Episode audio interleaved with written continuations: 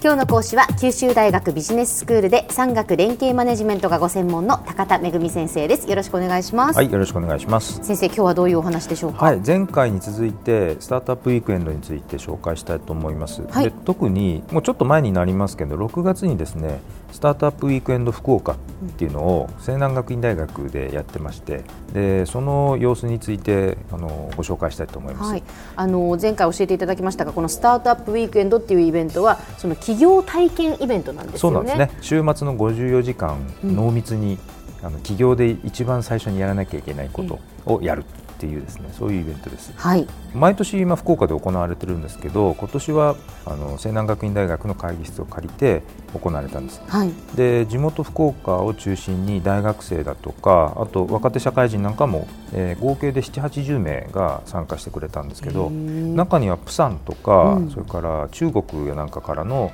えー、参加者もいたんですね留学生で。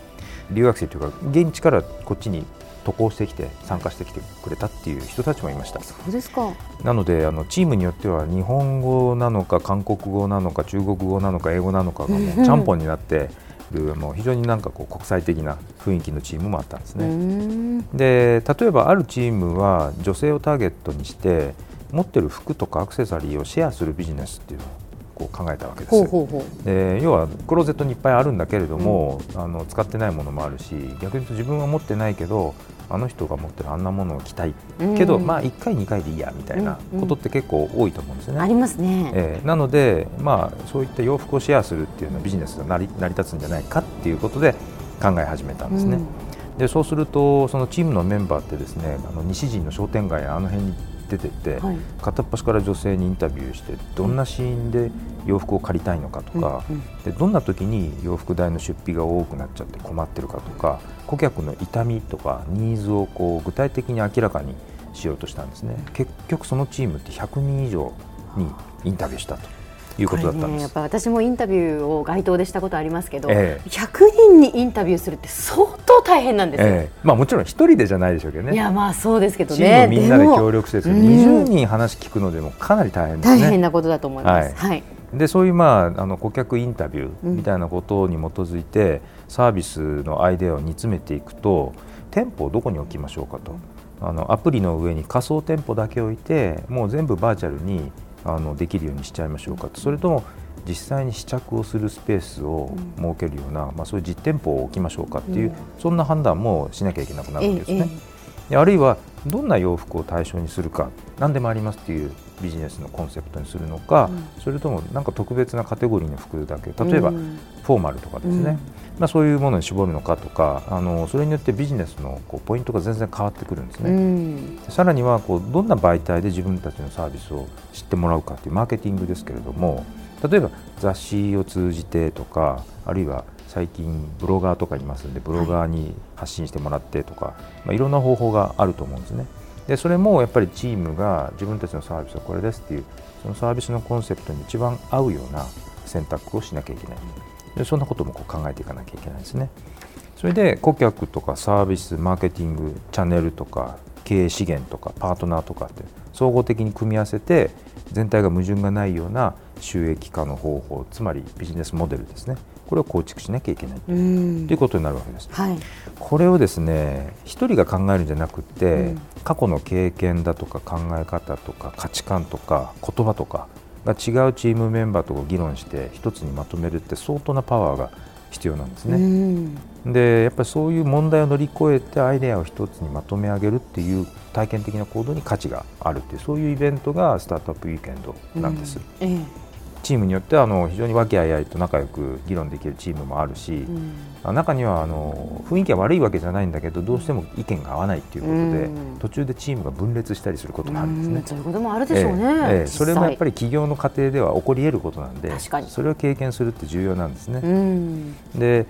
初めて参加する人っていうのはですね人前で話すのは決して得意じゃないですという人なんかも結構いるんですね、はい、でも54時間こう集中してチームで議論して行動してっていうのをやると例えば自分の意見をきちんと表明することの重要性とかあるいは他人の意見をきちんと聞くっていうことの重要性あるいは得意なことでチームに対して自分は貢献すると。逆にできないことは人に任せるっていうような、えー、そういうことができるようになるんですね。でなので日曜日の最後のパーティーの時にはですね金曜日の夜に最初に持っていたその不安とか、まあ、そういうのってもう全く払拭されていてでもみんな笑顔でニコニコしてあ楽しかったと充実してたっていう、まあ、そういうふうになるんですね。やっぱりですね多様性を持ったチームとかそれから考えすぎるよりもまず自分で行動してみるとかそれから自分が手作りで作っていくっていうことでやりがいとかこう喜びとかですね、うん、あるいは頑張ったけどアイデアをまとめきれなかった悔しさとかっていうのもあるんですね。うん。はい、であるいは試行錯誤の楽しさとか特定の人がこう抱え込みすぎちゃう問題とか、うん、こう言語を超えたコミュニケーションとそこで必要になる最低限の英語力とかですね、はいはい。まあ、そういったことにですね特に学生さんなんかこうすごく多く気づくんですね。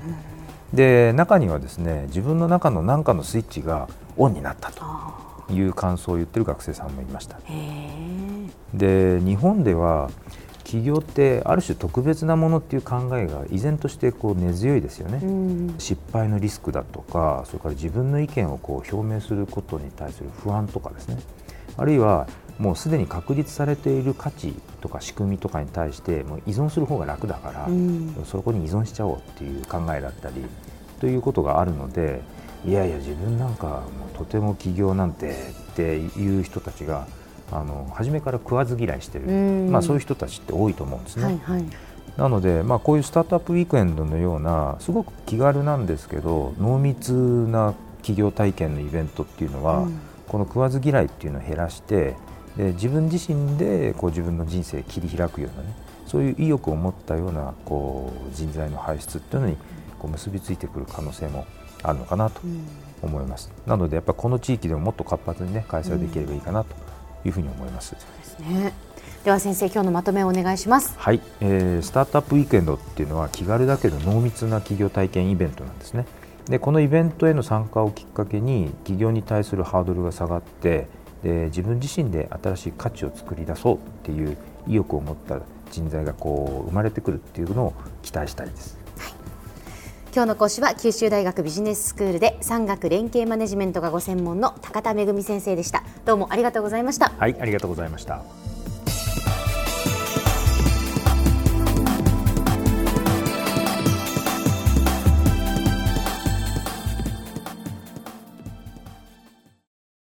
ゾクゾクグイグイメラメラつながるゾワゾワハラハラメキメキつながるズキズキ。モワモワホカホカつながる。キリキリ。ザワザワキュンキュン。ガンガン。ワクワク。ウズウズドキドキ。ルンルンバクバク。九州人のいろんな気持ちつなげます。九州から輝こう。キラキラつながる。 QTnet